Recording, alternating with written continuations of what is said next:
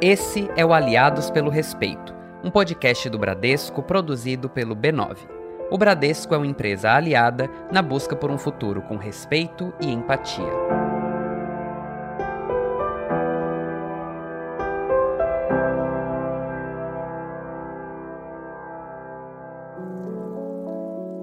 Sou filha caçula da dona Cátia Santos. Nascida e criada no Engenho da Federação, que é um bairro periférico daqui de Salvador, Bahia. Minha mãe, minha grande deusa, minha maior inspiração. Se eu estou aqui hoje, foi porque eu fiz a lição de casa observando os corres que ela fazia. Ela viajava muito ao trabalho quando eu e meu irmão éramos adolescentes. Dona Cátia é comunicóloga, sabe? Já atuou como professora e gestora de economia solidária. É tão forte a presença dela na minha formação que eu me lembro do dia que eu descobri que eu queria trabalhar com empreendedorismo. Eu nem sabia naquela época que tinha esse nome. Com 18 anos, a gente tinha acabado de acordar. Dia de sol, minha mãe já estava agilizando a correria do trabalho. Sempre que ela retornava de alguma viagem, eu tentava aproveitar ao máximo o tempo junto com ela. Nesse dia, eu pedi para ir para a formação que ela ia dar lá na boca do rio. Queria ver como era a sua rotina e conhecer mais sobre o que ela ensinava. Era um jeito de estar mais próximo e matar a saudade, sabe? Acompanhando os eventos e as palestras que ela realmente fazia. A formação era exclusiva para mulheres e tinha umas 30 lá. Enquanto a gente subia as escadas, eu era apresentada como a famosa a filha de Kat. Quando minha mãe abriu as portas, as cadeiras estavam todas enfileiradas, daquele jeito bem militar que a gente conhece. E aí ela foi rapidamente pedindo para que todas as mulheres nos ajudassem a colocar a atividade em roda. Confesso que achava aquilo tudo diferente. Naquele dia, a formação era sobre planejamento estratégico, mas naquela época ninguém chamava assim. O objetivo ali era ensinar para aquelas mulheres que, mesmo com a vida doméstica, elas não precisavam esquecer do seu empreendimento nem delas. Como toda vez, rolou uma dinâmica bem massa no início que minha mãe faz para quebrar o gelo e realmente relaxar aquelas rainhas. Então ela pediu para que cada uma se levantasse, apresentasse, dizer o nome, um superpoder e um fato curioso sobre si. Todo mundo caiu na risada. Com a turma mais solta, ao invés de passar os slides como estava todo mundo esperando, ela simplesmente sentou e começou a fazer um bate-papo. E a primeira pergunta, óbvio, foi: Vocês sabem o que é planejamento? E todas falaram que não. Daí minha mãe questionou: Mas vem cá, rainhas. E o que é que vocês fazem logo quando vocês acordam? Foi o maior alvoroço na sala, porque elas começaram a falar toda aquela rotina que elas já tinham de atividades que elas faziam para poder cuidar da família. E aí foi massa. Minha mãe é muito mestre em puxar essa conexão e explicar que, na verdade, toda aquela organização de tarefas elas já faziam na cabeça, era o que a gente chamava do tal de planejamento. As pessoas ficaram surpresas Imagina saber, assim, na maior naturalidade, que minha mãe explicou um contexto super complexo. Ela continuou e pediu para que cada uma delas listassem as atividades principais que elas realizavam no dia a dia e algumas leram em voz alta. Só que aí rolou um fato curioso. É que a gente percebeu que nenhuma daquelas mulheres elas se colocavam em prioridade. Daí, minha mãe incrível questionou novamente. Por que, mulher, você não está se colocando em prioridade na sua lista de tarefas? O que é que faz com que você não se coloque nesse lugar durante o seu dia? E nesse momento eu estava ali impressionada, porque na verdade eu nunca tinha visto um momento como aquele, nem uma formação como aquela. Principalmente pensando que eu acabava vindo de um regime militar. Então, para mim, não tinha esse espaço de fala nem de escuta, era simplesmente um manda e o outro obedece. E ver minha mãe dando uma aula daquela maneira, de um jeito simples, e trazendo também a subjetividade daquelas mulheres para o tema, realmente me impactou bastante. Eu fiquei extremamente extasiada. Foi naquele momento que eu decidi: quando eu crescer, eu quero ser igual a ela.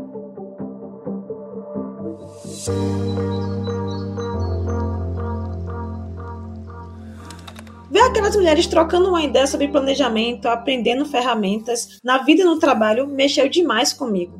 Quando a aula terminou, ela fez mais uma dinâmica com dança, e todas nós estávamos se sentindo incríveis. Dava para perceber no semblante de cada uma. E elas se sentiram dessa forma porque entenderam que elas já traziam com elas mesmas um conhecimento que elas não sabiam que tinham. Não sabiam porque esses conhecimentos ganham nomes complicados na faculdade, isso sem falar nas diversas palavras em inglês. Aquelas mulheres chegaram lá achando que seria mais um dia que elas iriam sentar, ouvir e sair de lá sem trocar nada. E na verdade o que aconteceu foi completamente diferente daquilo. Vivenciar toda essa experiência durante uma hora e meia foi o que me despertou e desenvolveu esse desejo em ser professora. Porque o meu objetivo é que eu queria potencializar outras pessoas. A partir disso, aprendendo e trabalhando com a minha mãe, eu terminei o ensino médio, fiz a faculdade de serviço social e, por incrível que pareça, abri a minha empresa, que é a Wakanda Educação Empreendedora. Eu senti que poderia replicar aquela habilidade, sabe? E começar a traduzir conteúdo de empreendedorismo em uma linguagem mais acessível e mais prática. Quando veio a ideia de montar o Wakanda, eu simplesmente peguei tudo que eu tinha aprendido com minha mãe e com a economia solidária e coloquei em prática. Entrar em uma sala de aula comigo é sair tão incrivelmente potente como as mulheres naquele dia. A educação sim é o meu superpoder e esse é o meu propósito. Essa foi Karine Oliveira, fundadora da Wakanda Educação Empreendedora, uma empresa que traduz conteúdos de negócios para quem empreende por necessidade. Eu sou Murilo Araújo e essa é a quarta temporada do Aliados pelo Respeito, um podcast do Bradesco criado pelo B9 para discutir temas e causas e construir um futuro com respeito à diversidade. A quarta temporada do Aliados pelo Respeito se inspira em Bravos, um projeto do Bradesco criado para promover artistas e empreendedores negros na sua visão de arte e de negócios. Dados do IBGE e do Instituto Locomotiva apontam que 56% da população brasileira se considera negra e que há mais de 14 milhões de empreendedores negros no Brasil. Estamos falando de um mercado jovem, com alto potencial e que movimenta cerca de 1,6 trilhão de reais por ano. Mais da metade desses negócios tem à frente uma mulher e 69% deles são comandados por pessoas com menos de 40 anos. É esse o caso da Karine Oliveira, que abriu o episódio de hoje contando a própria história. E ela tá aqui com a gente para um bate-papo maravilhoso sobre empreendedorismo e educação. Para me ajudar nessa conversa e entrevistar a Karine junto comigo, eu recebo Isaac Silva, estilista e fundador da Isaac Silva Brand, Maurício Sacramento, fundador da plataforma Baticu, e também Rodrigo Portela, idealizador e diretor da Terra Preta Produções.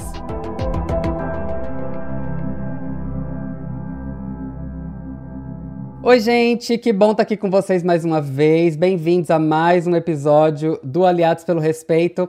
Karine maravilhosa, que alegria ter você aqui com a gente hoje no centro dessa nossa roda, para esse nosso papo. Já para a gente começar essa conversa, é, ouvindo a tua história, que me emocionou muito, é, dá para ver desde cedo que você teve uma preocupação com a coisa é, do vocabulário, assim, né? É, o abismo enorme que a gente tem, a começar pela linguagem, entre o empreendedorismo de quem está fazendo a correria do dia a dia e essa linguagem do empreendedorismo que a gente tem nas universidades no mercado corporativo. Só que aí, em algum momento você também entendeu que é, a questão não era só fazer um trabalho de ajuda, uma ONG, uma assistência em relação a essa questão.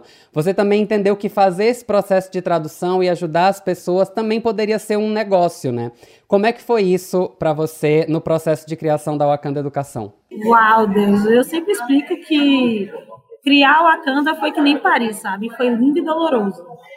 Eu já, tava, eu já vinha de um processo da universidade, eu estava muito doente, é, psicologicamente falando, e eu usei todo o meu último sopro de autoestima, assim, de energia, para realmente criar um ambiente onde eu não me sentisse mais incapaz, né? Imaginando que o ambiente da academia é aquele ambiente que só te permite criar. Infelizmente, se você tiver respaldado em um homem velho, antigo, que escreveu alguma coisa sobre aquilo. Então, a Wakanda ela veio como um negócio porque realmente depois que eu escrevi, eu me apaixonei pelo que eu tinha escrito. Eu falei, uau, eu nunca tinha me permitido, enquanto uma menina negra, ter criado nada sem ter pedido permissão a ninguém. E eu escrevi a metodologia de negócio, baseado em toda a minha história de vida e sobre o que eu aprendi, principalmente com minha mãe, sabe? Então, para mim, a Wakanda, ela tinha que dar certo porque foi um sonho e eu realmente queria viver daquilo. Então, eu falei assim: olha, eu já captei recursos para milhares de pessoas, como assim eu não vou conseguir ganhar dinheiro para mim, sabe? Então, eu peguei todas essas habilidades que eu já tinha, captação de recurso, escrita de editais, network, enfim, e dediquei toda 100% da minha energia para Wakanda, porque eu sabia que ia dar certo, sabe? O sentimento que eu tinha em mim quando eu escrevi, falei, uau, menina, eu sou barril demais, entendeu? Eu escrevi a metodologia nessa bagaça, só que ninguém enxergava que era metodologia, mas no meu fundo eu sabia, então eu tive que simplesmente esperar um tempozinho para conseguir provar para as pessoas que o que eu estava fazendo era completamente inovador e único. Sensacional. E eu fico pensando muito na figura da sua mãe nessa história, né? Como uma figura de inspiração, que é uma coisa que, que você trouxe muito na sua narrativa. E imagino como isso também deve ter sido um elemento muito impulsionador para você ter essa figura dentro da sua casa, né? Dona Kátia é essa mulher maravilhosa, mas inclusive, nem ela nem meu pai se reconheciam como empreendedores. Assim. Minha mãe achava que aquilo que ela fazia, que eu via ela fazendo, era coisa natural. Como a maior parte de nós, gente, que é da população negra, sabe? A gente naturalmente é incrível. Mas é tão natural ser incrível que a gente acaba não levando a sério aquilo que a gente faz. Então eu simplesmente olhei para o que minha mãe fazia e falei: não, velho, aquilo é uma habilidade e eu quero aquela habilidade para mim, sabe? Então, ter ela como referência, quando me pergunta quem é sua maior inspiração, sim, é minha mãe, por tudo que ela já passou e pelo que eu vejo ela fazer na prática, sabe? Até hoje ela tem essa habilidade, de onde ela toca, quando ela fala com as pessoas, as pessoas se sentem daquela forma. Então foi uma coisa que eu peguei assim, para mim, como herança. Acho que foi uma herança que eu falei que ela deixou para mim, que é essa habilidade mesmo de como a gente potencializar pessoas. E isso é uma coisa incrível. Isso é uma coisa que a gente pega e contagia que nem Covid, sabe? Isso mudaria muita coisa. Porque tem muita potência por aí que a gente não se enxerga como potência. Então, por isso que eu falo que eu sou maior do que já tá bom. para mostrar que potencialidades e a nossa galera preta incrível existe em todo lugar. Eles só não têm visibilidade e muitas vezes chance que alguns aqui de nós tivemos. A gente sabe que a oportunidade é uma porta que alguém abre e infelizmente a gente ainda está lutando para abrir mais portas para todo mundo. Muito bom, muito bom. Queria ouvir a palavra desta pessoa maravilhosa que é Isaac Silva, querido. Semana passada você estava aqui com a gente no centro da roda e hoje você se junta novamente para entrevistar a Karine. Diz aí o que, que você está afim de saber. Olha, amigo, obrigado. É, Karine, eu só quero dizer admiração por você, né? Principalmente você ser uma menina preta, uma mulher incrível, empreendedora. E é tão bom quando a gente exalta essas mulheres, né, que estão na linha de frente, que são sim empreendedoras. A gente sabe que esse sistema, né, a mulher sempre é posta num lugar sempre subalterno e não é sobre isso, o racismo faz isso, as mulheres estão na linha de frente, vocês são a base do nosso mundo, do nosso país. E o que configura muito historicamente é sempre quando a gente vai falar de empreendedorismo, vem sempre a imagem de um homem branco, né, de terno e gravata. Infelizmente essa imagem vem sempre. Mas só que isso não inclui essas mulheres empreendedoras. Eu queria saber como é esse trabalho que você faz com essas mulheres, delas se reconhecerem como empreendedoras, nesse projeto de Deusas do Corre. Uau, ai, arrasou, que bom que você citou isso, Deus. Primeiro, minha admiração por você também, tá? Mas eu, uma das revelações que eu sempre fiz foi porque que minha mãe, essa mulher incrível, nunca se intitulou no ambiente de empreendedorismo. E eu ficava muito questionando por que essa palavra afastava ela tanto das coisas.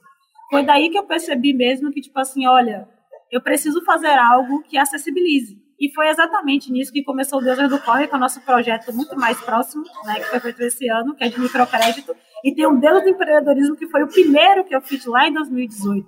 E, assim, foram as mulheres negras que me deram a primeira oportunidade, porque ninguém abria as portas para mim. Porque quando eles olhavam muito para o meu currículo, eles questionavam como é que você criou a metodologia de negócios, salientando que eu não tinha MBA de administração nem nada. Então, foi a partir dali que eu falei, olha, eu vou testar. Se ainda assim aquelas mulheres disserem que não vai rolar, eu desisto. E foi no Júlio das Pretas, que é esse mês tão icônico para nós mulheres negras aqui em Salvador e também no Brasil, que eu fiz a primeira versão da Wakanda. Não tinha grana, fiz atividades toda na mão, meu slide foi no Canva, assim, porque o meu objetivo era mostrar para elas se eu conseguiria potencializá-las em seis horas. Sem alimentação, sem nada, viu? E assim, quando eu cheguei na sala de aula achando que eu ia encontrar três, quatro pessoas, eu encontrei 52 mulheres, eu falei, uau! E quando elas olharam para mim, nenhuma questionou a minha idade, ninguém questionou eu sabia. Elas só falaram, olha, Karine, você veio aqui me prometendo que você resolveu um problema meu em seis horas. E eu estou confiando em você que você vai resolver. E ao final da aula, pela metodologia muito mais provocativa e simples, olhar nos olhos delas e entender e mostrar que a solução estava nelas, elas não estavam enxergando, para mim foi incrível. E dali que eu toquei para frente, falei, ó, se as mulheres negras olharam para mim e disseram que eu posso seguir, então eu estou no caminho certo. Então, eu penso que fazer, focar em mulheres, principalmente, é fazer um processo de autocura e curar também elas, sabe? Então, quando eu me sinto potente, faço outras mulheres se sentirem tão potentes através da minha imagem, é quando a gente faz esse processo de multiplicação, né? Porque aí, até o jeito com que eu chamo ela de deusas é uma parada que é mais contagiosa do que coronavírus, sabe? Porque eu percebo que depois que eu explico para elas que isso é tão natural a gente se elogiar, é, saudar uma outra mulher dessa forma, ela acaba reproduzindo também. É um processo que a gente explica, né? Então, olha, se Karine tá lá, tá conquistando, ela me representa uma parte de mim, eu represento uma parte dela, e daí eu vou representando outras pessoas. É meio com a escadinha mesmo, para que aquela frase faça sentido, né? Realmente, que uma suba e puxa a outra. Sensacional. Karine, eu amo essa coisa de você chamar a gente de deuses, deusas. A gente fala com você e sai se sentindo bem, é uma coisa, uma energia maravilhosa. E Karine, uma coisa que você falou agora nessa sua resposta, eh, dialogando com Isaac, foi um pouco sobre esse desafio do seu reconhecimento aí no seu território em Salvador, né? É, com é esse desafio das pessoas olharem para você, verem que você não tinha um background, um, um, background, né? Não tinha um histórico aí, ó, o linguajar, né? De novo, não tinha um histórico com a coisa do empreendedorismo, da formação e tudo mais. E eu comentei com você que eu queria te perguntar sobre isso, porque a gente também perguntou para o Isaac na semana passada, que em relação a esse desafio de empreender estando no Nordeste, na Bahia. É, a experiência de muitas pessoas negras que trabalham como empreendedoras. É, sair, né, vir para o Sudeste, para o Rio, para São Paulo, foi a minha experiência, foi a experiência do Isaac, foi a experiência do Maurício por um tempo.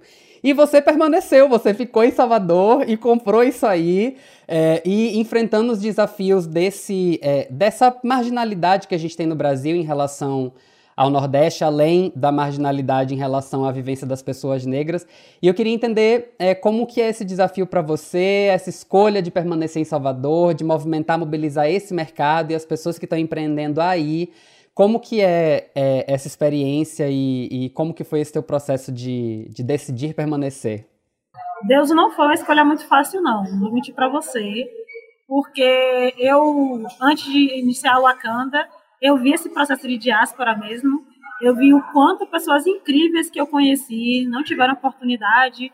O Ian Rajed teve que ir para São Paulo. A nossa deusa Sawane Bispo também teve que ir para São Paulo. E eu falei assim, gente, por conta do mesmo fato, por que, é que Salvador não investiu em Salvador? Aí eu tinha falado, né? Não, gente, se eu criar alguma parada, vai ter que ser aqui. E eu pensei que, tipo assim, o que eu imaginei foi porque o meu rolê foi muito mais em primeiro pegar o baianês eu comprei essa ideia mesmo, sabe? Tipo assim, olha, eu vou começar a metodologia falando do baianês. Então, acho que foram algumas oportunidades mesmo. O primeiro recurso que a Wakanda ganhou mesmo, que foi 50 mil, foi um edital que ele era focado para a região Nordeste. Foram quatro iniciativas premiadas no Brasil todo e a gente ganhou representando o Nordeste inteiro, sabe? Então, eu falei assim, olha, isso para mim é um sinal. Então, no mês de 2019, o ano, na verdade, né, Karine? Mas, enfim, foi exatamente para tentar provar e para tentar entender como era o cenário daqui. E aí foi o que eu percebi foi, velho, a maior parte das empresas não estão aqui. Então é muito difícil a galera investir porque quem decide não está aqui. Aqui tem filiais de empresas, entendeu? A galera que decide que tem tinta na caneta nunca está aqui. Por isso esse rolê horroroso de tudo que for aqui tem que ser de graça. A galera sempre vai dizer a mesma coisa para você. Você é incrível demais, porém não temos orçamento. Então foi que eu percebi assim que eu tinha que criar uma estratégia para atrair empresas, entendeu? Estando aqui em Salvador. Então, como tinha essa parada muito do baianês, e eu consegui aproveitar também algumas oportunidades, é, foi daí que eu consegui me aliar com a primeira empresa, quando eu sou o primeiro patrocinador. E foi assim, Deus, foi assim, foi no dente mesmo. Porque não foi por uma opção. Eu fiz uma atividade com a empresa grande que foi de graça, mas foi um grande desfile, inclusive falando só dando aqui do Isaac, em uma estação de metrô com sete marcas pretas daqui, entendeu? Que eu não consegui pagar a elas, mas fiz a empresa pagar o restante todo, transporte, alimentação, tudo, para pelo não ter gasto. E deu um grande boom aqui. Então, quando o diretor de marketing veio para cá, o pessoal falou, não, né, mês da consciência negra, será que não tem um pingo de diversidade aí não para a gente conversar, sabe? A sala toda só tinha gente branca, enfim. E aí me chamaram, né? Porque eu fui que apareci no jornal. Então, me chamaram por ser uma menina negra, lésbica e tal, como uma história de mais um. E quando eu percebi que eu estava na mesa com alguém que decidia, eu falei, ai, não vou perder essa oportunidade, não. Ele pediu, ele pediu para me apresentar e eu falei sobre a minha empresa. Ele disse, você tem uma empresa? Eu falei, eu tenho uma empresa que faz isso, isso, isso, isso, que eu tenho tal e tal coisa validada. Aí ele falou assim, você já tem isso tudo? Eu falei, é. Mas por que, que o pessoal daqui não te apoiou? Eu falei, ah, eu larguei, porque a galera daqui não tem dinheiro. Pelo menos foi o que eles me disseram. Assim, ele, ah, é só dinheiro que você precisa. Eu falei, agora é só dinheiro. E foi a partir daí que ganhei meu primeiro cliente. Porque aí falou, não, eu quero que você execute aqui, e se você dar certo aqui em Salvador esse projeto, a gente bota para outros estados. Então, assim, como eu falei, foram algumas oportunidades que me fizeram ficar em Salvador. Porque 2019 foi muito mais teste, a gente conseguiu uma grana massa de outra empresa de São Paulo, enfim. E 2020 a mesma coisa, sabe? Então, acho que foi muito mais que eu mostrava para as pessoas. Os meus empreendedores me fizeram ficar aqui. Porque eles sempre pagaram pela empresa também. Então, me mostraram que nem tudo estava com grandes empresas. Então, acho que o rolê da Wakanda foi um pouquinho esse, sabe? Os meus empreendedores pagaram valor social, mas eles sempre pagaram. E essa grana sempre veio para o Wakanda. Então, foi daí que eu entendi esse estilo meu Kikumonga, sabe? Como é que eu arranco dinheiro de empresas grandes para investir nos meus pequenininhos e fazer com que eles investam em mim de novo.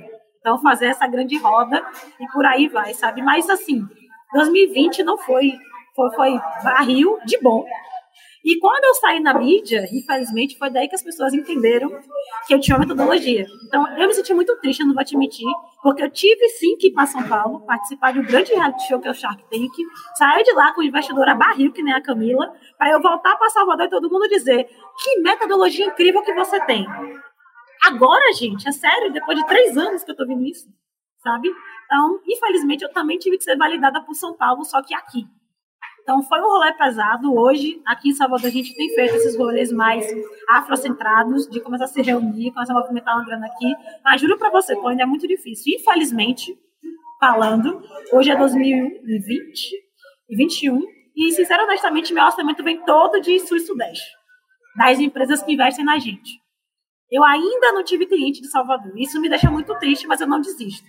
Acho que é uma questão de mudar a mentalidade mesmo, sabe? A gente acabou se acostumando a só vislumbrar o que vem de fora. Então, acho que essa mudança, ela está sendo mudada porque às vezes a galera contrata o Isaac e esquece que ele é baiano. Meu Deus, você é da Bahia? Eu falei, é, isso, gente. Só que eu tô aqui.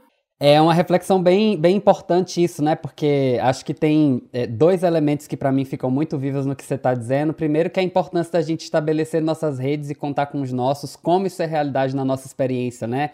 É, de outras pessoas que estão fazendo seu corre, ajudando umas às outras, trabalhando em rede, fazendo a parada se fortalecer. Acho que esse é um elemento. Mas o quanto de talentos maravilhosos e incríveis e de projetos super potentes estão sendo desperdiçados por falta de investimento, né? Dentro é, de tantas outras regiões no Brasil, especialmente o Norte e Nordeste. É, e acho que ter histórias como a tua é, é maravilhoso para gente, pra gente tentar fazer o, o, o, exercício de multiplicar isso, né? De multiplicar esse movimento.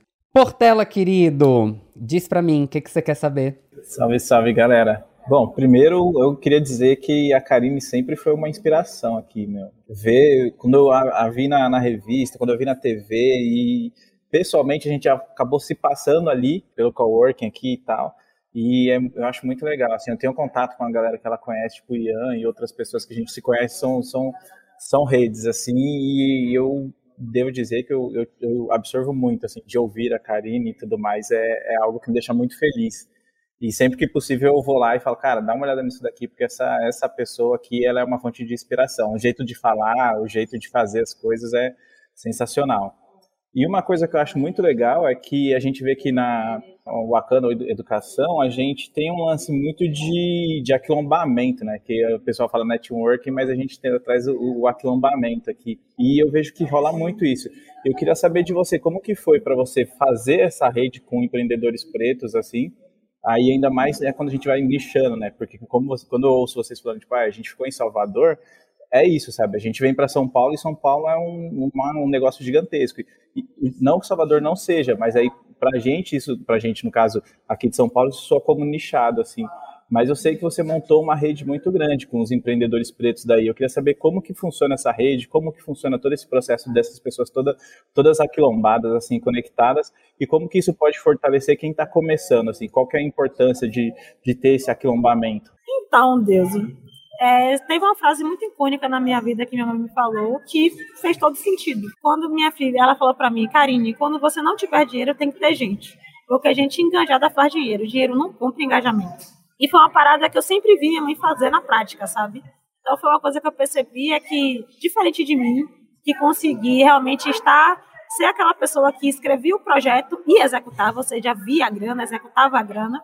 Minha mãe era aquela pessoa que a galera fazia um bocado de projeto milaborante e botava para ela executar. E ela só conseguia fazer aquela parada porque ela tinha uma rede dela, sabe? Que confiava nela. Tipo a Casa Milagem do Panera Negra. Ela conseguia organizar, ordenar, e a galera ia literalmente assim, com os olhos fechados, confiando nela. Eu já vi minha mãe executando três feiras grandes aqui em Salvador, com a equipe dela, que ela acabava reunindo todo mundo lá em casa, dizendo que era para fazer um churrasco, botava uma cerveja lá e um notebook na cara assim, bora trabalhar, gente, porque é sobre isso, sabe? Então foi daí que eu percebi mesmo que ela não teria conseguido sem aquelas pessoas.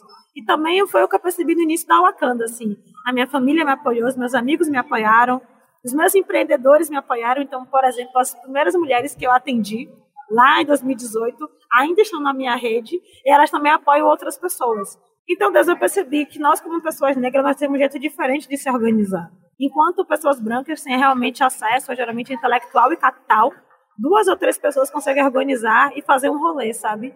Enquanto nós, pessoas negras, a gente precisa de umas 30 ou 50 pessoas para realmente estar tá começando a fazer isso.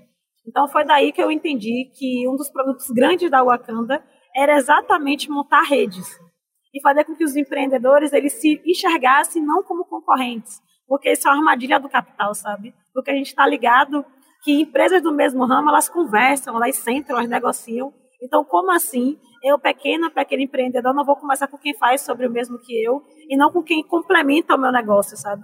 Então, o que eu incentivo na Wakanda é, gente, olhem para o lado, tem um irmão, tem uma irmã. Se ele ganhar, se ele brilhar, você ganha também. Todo mundo está ganhando, sabe? Então, acho que foi muito por ali. E eu percebi também que aconteceu uma coisa super incrível, quando a gente dava aula presencial, principalmente.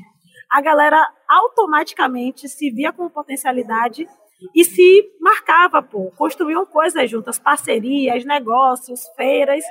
E eu falei assim, velho, que incrível, porque era esse o motivo, sabe? Era que não acabasse nenhuma aula, porque os negócios continuariam executando por um bom tempo.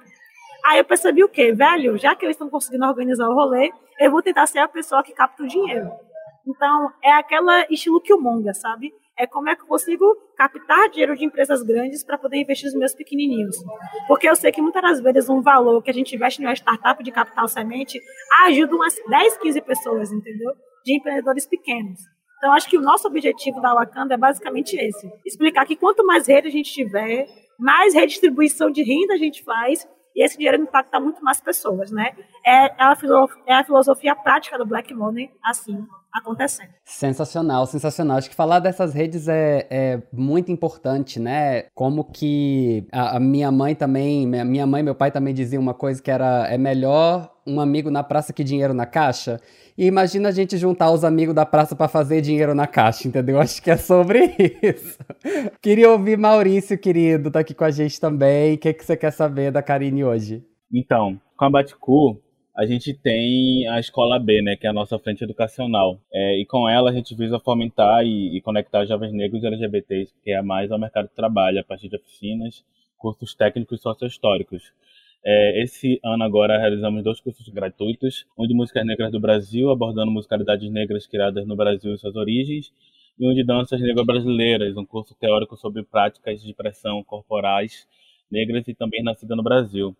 É, e, e, recebemos muitas mensagens assim agradecendo e parabenizando a iniciativa de trazer temas tão pertinentes é, à comunidade preta, né, e que não são abordados geralmente dentro da comunidade e dentro das academias. Com a Canda, você percebe que está suprindo assim também necessidades educacionais, que na verdade é, quem deveria é, e, e deve, você deveria ter acesso a essas informações dentro do, do meio público. Uau, arrasou, hein? Inclusive, gente, assumindo aqui que eu sou batedora de carteira da Baticu, hein? Antes de ser empresária, a gente era dançarina oficial da Baticu, toda vez que tinha aqui em Salvador.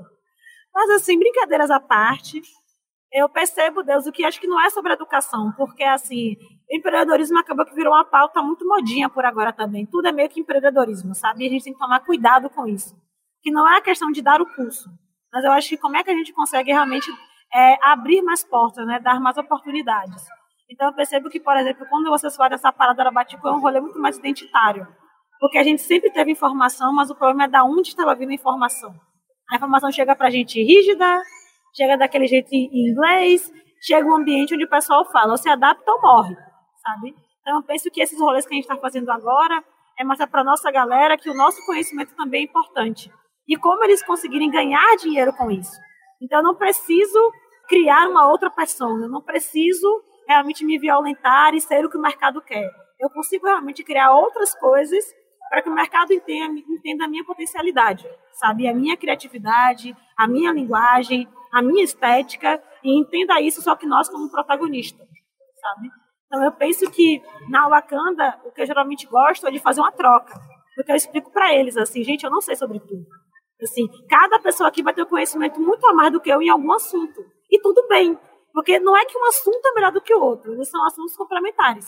Alguma outra hora eu vou aprender. Então acho que a gente começar a criar espaços educacionais com os nossos princípios africanos, sabe? Esse princípio de roda, esse princípio de ninguém é uma página em branco, enfim, eu tenho que se tornar, e a gente respeita nossos pontos de partida, entendendo que existem vários corpos, várias realidades, várias tantas coisas, a gente é tão diverso, que esse sistema educacional norte-americano, europeu, que tenta encaixar as coisas em caixinhas e padronizar. O nosso jeito afrodiaspórico, ele sempre foi diferente. Só que agora a gente está colocando ele em pauta e estamos começando a ganhar dinheiro com isso, porque é importante. Não basta a gente só criar as coisas, é que a gente realmente começa a ganhar dinheiro com isso e realmente redistribuir esse dinheiro com isso, sabe? Então eu penso que uma das coisas legais por diversidade estar na pauta é que a gente tem tido mais ousadia de estabelecer esses espaços e ir à frente deles.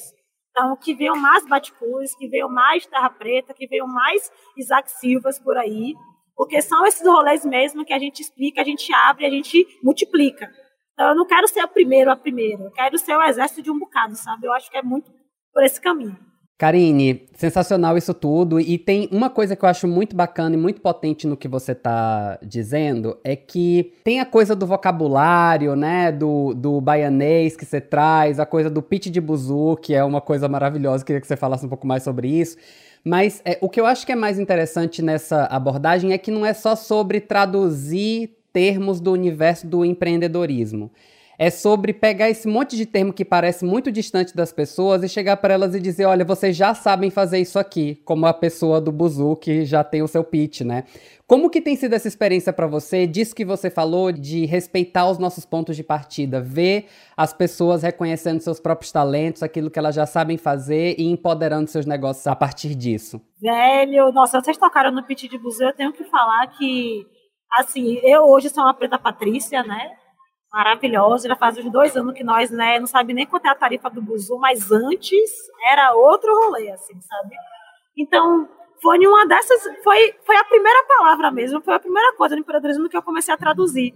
Porque eu tinha acabado de vir dessa rodada de pitch, desse elevator pitch, umas paradas assim, e aí eu sempre voltava de Buzu, né, aqui em Salvador. E, gente, é sério, uma coisa que eu sinto falta de andar de Uber é porque não tem ninguém entrando e salvando meu dia, sabe? Que eram aquelas apresentações que eles faziam. Daí que eu comecei a pensar, velho, por que, que aquilo não é um pitch? Uma apresentação rápida, impactante, que a pessoa realmente tem uma única chance de me fazer investir no negócio dela, que era comprar, sabe? Eu falei assim, gente, mas é um pitch sem glamour, sabe? Porque não é um pitch que tá todo mundo televisionado, não tem ar-condicionado, entendeu? É em movimento. Então eu falo que o pitch de Google, na verdade, é uma técnica para uma pessoa realmente aprender a pegar a habilidade dela crua, tá ligado? E transformar em superpoder. Que é esse tipo assim, gente, quem sabe faz ao vivo, com tudo que tá contra em volta.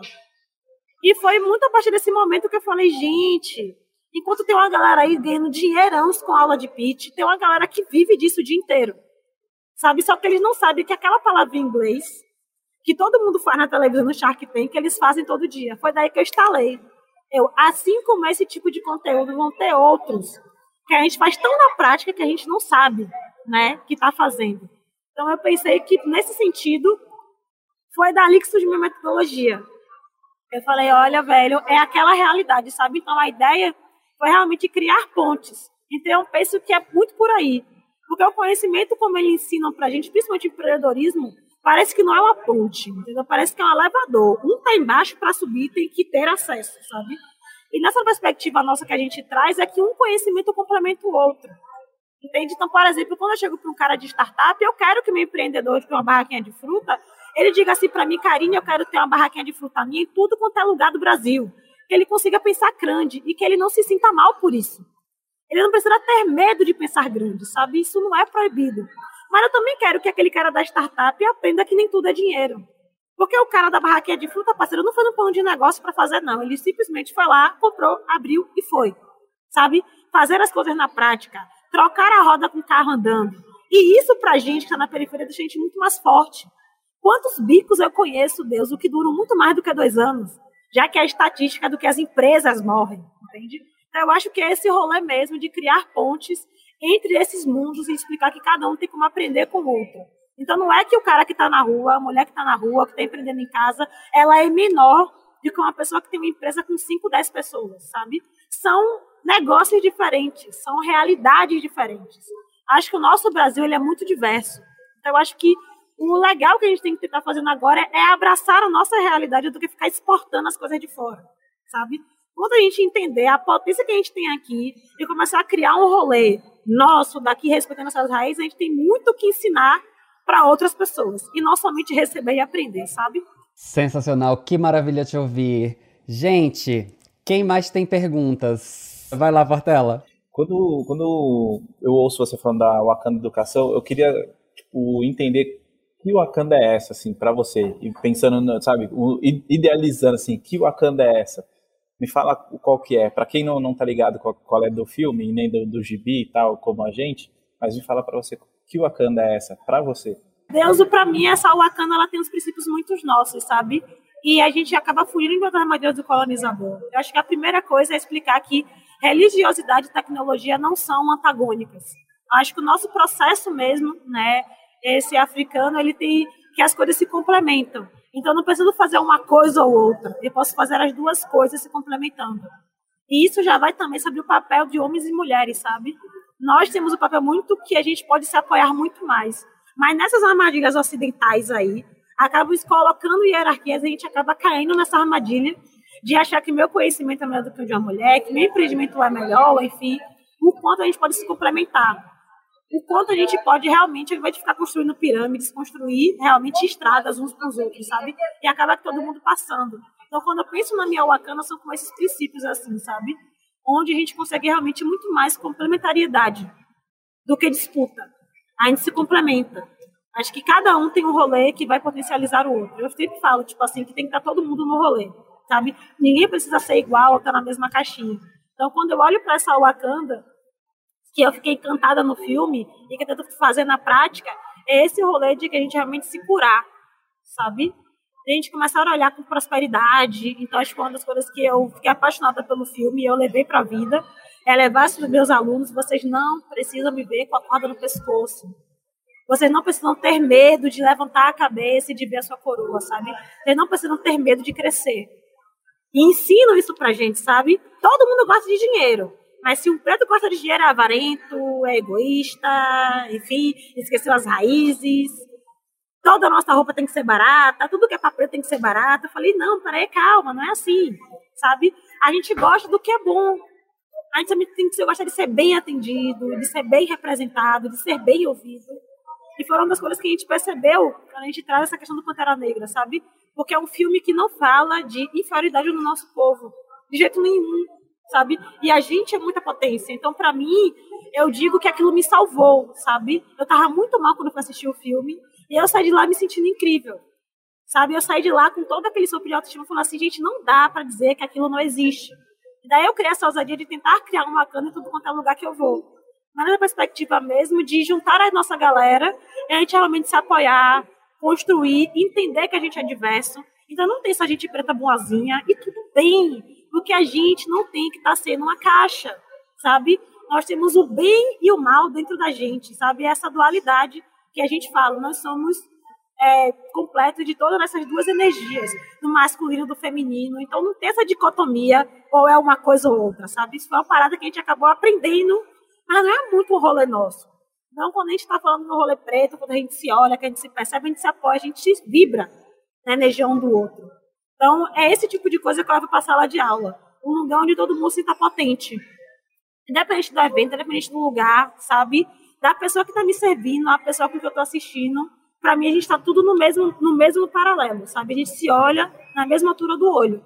Então, que a gente consiga fazer mais isso, sabe? Tentar diminuir esses degraus todos e começar a se olhar dessa forma porque a partir daí, Deus, a gente só tem a contribuir, sabe? E construir coisas muito maiores, né? É que nem as formigas, como minha mãe sempre fala, sabe? Tipo assim, uma só não dá trabalho não, mas sente no formigueiro para você ver, entendeu? Se não incomoda. é outro rolê, entendeu? Vai, Isaac. Vamos lá. A pergunta que eu tenho para essa deusa é: qual mensagem você tem para outras mulheres para dizer você é sim empreendedora, como você tem essa frase disse para você, porque a gente tem que se olhar no espelho e dizer eu sou essa empreendedora. Então, eu quero saber essa mensagem que você tem para as pessoas que estão nos ouvindo aqui, para dizer você pode, você vai conseguir, porque se eu conseguir, querida, vem junto, é porque eu já abri esse caminho. Então, na verdade, tem um exercício, na verdade, né? Eu quero que você que esteja ouvindo dê uma parada assim e você pense, visualize agora que é uma pessoa de sucesso. Como é que ela é, que características ela tem, qual é a aparência dela. E aí, depois de você fazer esse exercício e pensar muito, eu quero que você me responda por que, que não é você. Se é você que faz o rolê, se é você que acorda cedo, se quando se estressa para não matar ninguém, é você que se acalma, entendeu? E se é, na verdade, você que comemora tudo o que você tem. Porque por mais que você compartilhe para os outros a sua vitória, só você sabe o quanto difícil foi chegar ali, sabe? Então eu penso em Deus e Zap que eu faço esse exercício. Eu penso nessa mulher e cada vez mais eu tento aproximar ela de mim. E eu começo a me colocar nesse lugar, sabe? Porque por mais que as pessoas me apoiem, se eu não acordar e dar o primeiro passo, não tem como vocês fazerem por mim. Eu acho que é muito por aí. É, para essa mulher que está me ouvindo, para essa pessoa que está me ouvindo aí, porque eu entendo que também, como nós, como os homens negros, como pessoas, né, que estamos nos ouvindo, todo o sistema contra a gente, e a gente se esquece de estar se olhando dessa forma. Então, é um exercício que eu faço para que cada vez mais seja natural eu pensar em mim e que eu não me culpe por isso. Que eu não acho que eu estou sendo egoísta, que, meu Deus, como assim eu me acho sim? Sabe? Você tem que primeiro se amar, como nossa mamãe Ru fala, né? Como é que você vai poder amar o outro se você não se ama? Então, acho que é nessa perspectiva mesmo que a gente traz, principalmente para essas mulheres, sabe? Deusa, olha a habilidade que você tem. Se fosse outra mulher fazendo, você não iria elogiar? Você não ia achar incrível, porque a gente sabe elogiar muitos outros, né? É na hora que chega a gente no rolê que a gente tem vergonha. Então, por favor, velho, que você pense que esse amor que você bota para fora, essa potência que você apoia os outros, não se esqueça de fazer em dobro por você. Porque, afinal de contas, no final do dia, é só você por você mesmo. Maurício. Karine, com essa vivência de já ter trabalhado com mais de 600 empreendedores na Wakanda, né? Você deve ter trabalhado com todas as gerações de empreendedoras negras. Quais são os desafios em comum com essa galera ao enfrentar é, e ao empreender no Brasil e quais são as potencialidades que você enxerga nessa nova geração que vem se destacando? Uau! Deus, acho que a primeira coisa, assim, que esse rolê, antes eu ia dizer para você que era dinheiro, mas a gente não faz as coisas com dinheiro. Então não adianta o dinheiro vir, porque a gente tem medo dele. Aí você corre. É a mesma coisa com sucesso. Quando o sucesso chega na sua cara, a primeira reação que você tem, por nunca ter pensado que aquilo ia ser real, você corre. Então eu penso que primeiro como empreendedores, o que eu mais sinto é que o racismo estrutural, ele faz com que a gente descredite nós mesmos. Então a gente acaba se tornando o nosso pior inimigo. Então a gente se sabota muito, a gente se bota muito para baixo, não já basta uma estrutura. Porque uma estrutura faz muito legal. Agora eu, quando parar para me detonar, eu tenho uma maestria de fazer isso. Então o que eu penso, por exemplo, é, de potencialidade que a gente tem é primeiro estar tá começando a falar mais sobre saúde mental. Porque não é que a gente não ficava doente antes, é que a gente não falava sobre isso. É uma coisa que eu explico para qualquer empreendedor empreendedora, velho. Cuide da saúde mental de vocês, porque não adianta o dinheiro vir, você investir tudo ou desistir de tudo porque você não consegue dar mais um passo porque está cansado. Eu não sou essa pessoa que vou valorizar aquelas antigas jornadas de trabalho, de trabalho enquanto eles dormem ou trabalho enquanto eles herdam, sabe?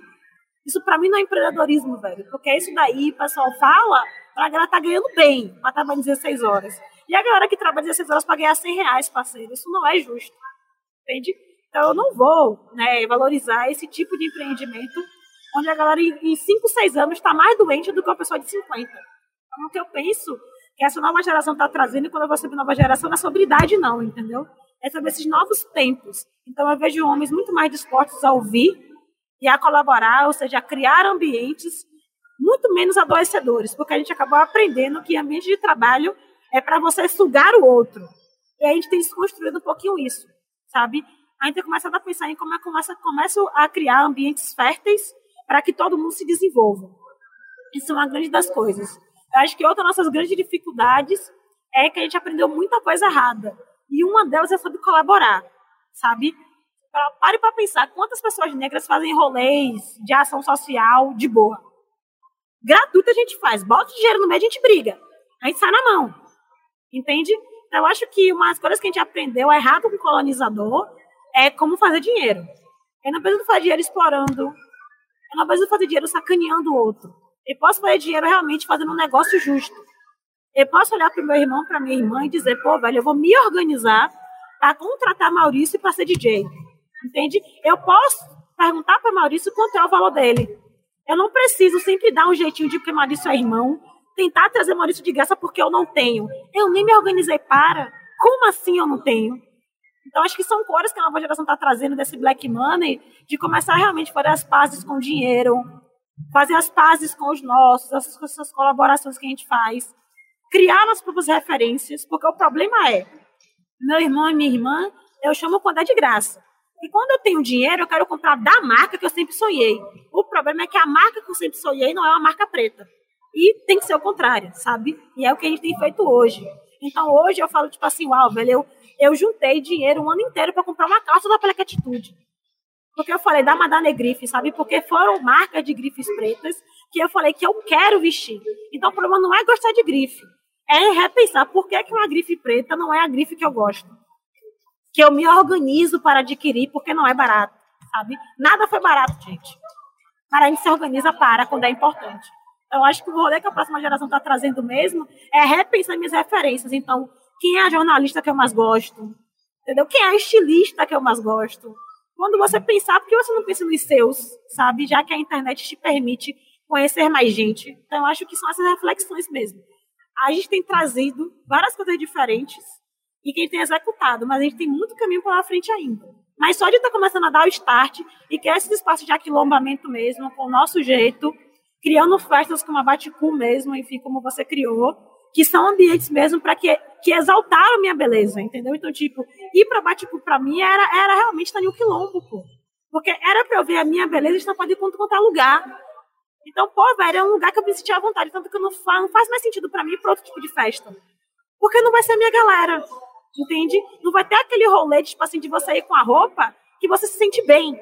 A galera comprava roupa para ir para festas de, de boate. E para Baticu não, pô. A galera vai fechativo mesmo, repensa, recria. É incrível, pô. O quanto a nossa galera faz, sabe? Então acho que é muito por aí. Da gente realmente começar a criar nossos espaços e reverberar cada vez mais, sabe? Criar mais raízes. É, tô te ouvindo aí falar sobre essa quantidade enorme de conquistas e sobre o tanto de coisas que ainda tem para fazer, ainda tem para construir. E aí, para a gente ir encerrando, é, eu queria falar sobre o Shark Tank, sobre a Forbes. Você participou do Shark Tank recentemente, recebeu um investimento. Você também saiu é, na Forbes, na lista de pessoas com menos de 30 anos é alguma das empreendedoras mais brilhantes abaixo dos 30 anos no país, de acordo com a Forbes. E eu imagino o quanto isso tudo é de uma validação super importante, um reconhecimento super importante para você. Em algum momento aqui na nossa conversa você falou do quanto isso foi relevante na tua caminhada aí, né? Mas você também fala muito da sua relação com a comunidade, com as redes, com o quilombo, com a resistência. E eu queria te ouvir é, falar sobre essas outras validações, sobre esses outros reconhecimentos, sobre as coisas que são é, importantes para você, que te conectam. O que é que te dá gás, reconhecimento, energia para continuar enfrentando os desafios que você tem para enfrentar? Me diz, dá essa dica pra gente, pra gente encerrando essa conversa. Deus, eu juro pra você, assim, que, por exemplo, eu saí na Forbes, aí foi essa parada, né? Eu nem sabia o que era Forbes, tá? Me chamaram para entrevista, eu dei e tal. Aí depois que saiu a capa, eu falei: ai meu Deus, é isso, socorro. Para mim, o que, é que eu faço para não me corromper? Porque é muito fácil quando a gente acaba ascendendo, ter acesso a outros espaços, e se a gente não tem âncoras muito fortes, a gente acaba viajando, sabe? E o que é que eu faço? Eu estou sempre em contato com as minhas empreendedoras. Então, acho que o modo com que elas me olham, a devolutiva com que elas me dão é que faz realmente tudo valer a pena. Para você ter noção, assim, eu saí na Forbes e aqui na minha comunidade não deu nada. Assim, ó, que é Forbes mesmo. Parceiro, fiz uma entrevista aqui pro Correio da Bahia, que é o jornal local aqui. Aí, Deus, eu você, o cara ganhar aqui do comando me parou outro dia na rua assim, menina, eu tava andando pelo Facebook, eu vi uma matéria sua, eu falei, menina, o traficante tá falando comigo, tá? É sobre. Ele, que massa, velho, uma mídia positiva assim pra comunidade. Eu falei, gente, é sobre. É sobre isso. E eu falei, pô, velho, que massa, velho. Ele, você tem uma empresa? Eu falei, é, velho, eu tenho empresa, sou daqui. Então, eu acho que é muito mais de, na prática mesmo, a gente está junto com os nossos. Então, quando eu voltei do Shark Tank, o que mais validou para mim não foi aquele bando de gente que nunca falou comigo e começou a me dar parabéns do nada, sabe? Mas quando meus empreendedores falaram assim, Karine, velho, você é minha professora, e você foi para lá, velho, quer dizer que eu posso ir também? Eu falei, isso. Claro que pode. Eu te ajudo a chegar lá também. Eu quero que no ano que vem uma galera daqui também da Rede da Wakanda participe. Então, ouvir para eles que o fato de eu estar lá significa que eles podem também, para mim faz muito mais sentido. Então, é isso que eu percebo, sabe? É, eu acho que para nós, principalmente pessoas que estamos empreendendo, que tomar muito cuidado com o que a gente escuta. Porque pode ser uma palavra que eleva, mas pode ser uma palavra que derruba. Eu acho que o que eu falo é sempre ter pessoas que apoiem você, até nos momentos de fraqueza sabe? Porque empreender no parceiro, todo mundo sabe que não é fácil. Eu estou repetindo, não é fácil, tá? Mas teve vezes que eu precisei desistir da Wakanda, sabe? Teve uma vez em 2019 que eu perdi o edital, que foi 60 mil reais. E naquele momento, para mim, 60 mil era muito dinheiro. E aí eu falei, pronto, acabou. Me falhei, errei, não vai rolar. E tiveram empreendedoras da minha rede, alunos meus, que naquele dia, que me viram chorando, falaram, hoje você não vai dar aula não, hoje você vai ouvir. Porque hoje você precisa, você precisa entender o que você fez com a gente para você estar tá achando que vai desistir da Wakanda agora. E eles me deram aula naquele dia sobre tudo que eu tinha ensinado. Aquilo me fortaleceu de, de uma forma tão grande, sabe? Que eu falei assim, ó, velho, Karine, você vai chorar, tá? Toma aqui um saquinho, um lencinho, beba uma água, mas amanhã você vai levantar e vai voltar pro rolê, porque hoje a Wakanda é muito maior do que você. Sabe? É sobre nós. Então, eu penso que isso serve para qualquer pessoa que esteja naquele momento. Que eu sei que todo mundo passa que você pensa em desistir, mas que você olha para o lado, velho, que você realmente pensa, eu tenho que estar tá aqui, sabe? Tem pessoas que estão lutando por mim também. Eu não estou aqui sozinha, sabe? A dor parece sozinha, mas eu não estou aqui sozinha. Então, quando você olha para o lado e você percebe que tem muito mais gente no rolê junto com você, que te dá uma força até no dia que você não tem. E era essa dica que eu iria deixar, sabe? Não caia nessa armadilha de somente achar que está sozinho, não. Pô. Sempre tem pessoas ao seu redor. Pode ser família ou não, enfim, ou família no sentido ampliado, que lembrem para você porque você está fazendo aquilo, né? É, é aquele, a sabedoria africana, e eu termino, né? Quando você estiver com dúvidas para onde ir, é só olhar para trás e perceber de onde é que você veio. Que maravilha, que papo maravilhoso, Karine, que delícia te ouvir. Sopro de energia boa, de axé, de esperança aqui. Queria agradecer muito a presença de Isaac, Portela, Maurício, que ajudaram a gente nessa entrevista. E agradecer você por esse papo incrível, lindo, maravilhoso. Muito bom trocar contigo. Arrasou, arrasou, arrasou. Gratidão, gente! É isso, gente. O episódio de hoje fica por aqui. Na semana que vem a gente volta com o podcast Aliados pelo Respeito. Para não perder esse e nenhum outro episódio, assine o nosso feed aqui mesmo ou acesse aliadospelorespeito.b9.com.br. Até semana que vem.